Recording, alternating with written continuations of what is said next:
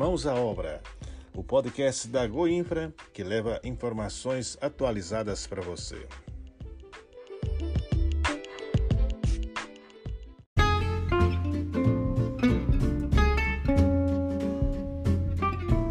Olá, tá no ar mais um Mãos à Obra, o podcast da Goinfra. Eu sou o Felipe Cândido e comando a edição de número 95 ao lado da Thaís Dutra. Tudo bem por aí, Thaís?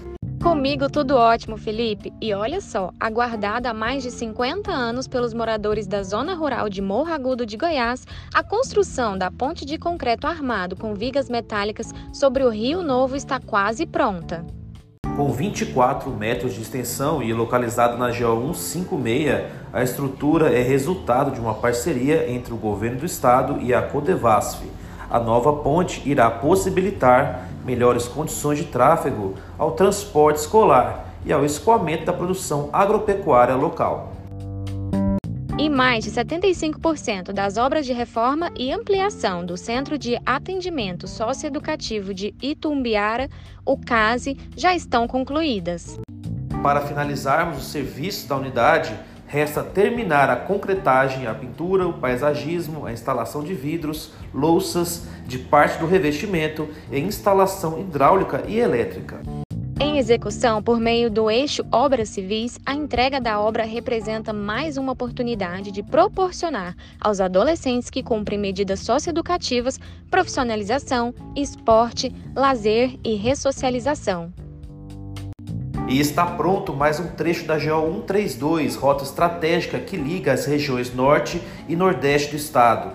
Entre Minasul a Colinas do Sul, a rodovia agora está totalmente pavimentada com padrão Goinfra de qualidade, garantindo mais segurança e conforto aos motoristas. A Goinfra concluiu os 8 quilômetros remanescentes em trecho rochoso de difícil execução para entregar o asfalto nesses 20,2 quilômetros de extensão. Agora, o trabalho continua para pavimentar de Minasul até Niquelândia. E olha só, a Goinfra disponibilizou o mapa rodoviário estadual 2023 Lançado nesta semana, o novo mapa conta com base de dados completamente atualizada. E o melhor de tudo é que ele está disponível também na versão digital, que você pode baixar no site da Goinfra em PDF ou KMZ e salvar no seu celular. Assim, o documento poderá ser utilizado mesmo que seu celular esteja sem acesso à internet.